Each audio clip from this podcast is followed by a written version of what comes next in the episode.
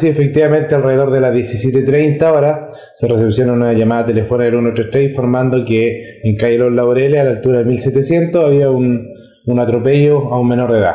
Ante esto, Carabineros se constituyen en el lugar, verifican que efectivamente se trataba de, de un atropello, en el cual lamentablemente el menor, después de 35 minutos de reanimación en el hospital, la doctora de turno del servicio de urgencia eh, diagnosticó la muerte del menor.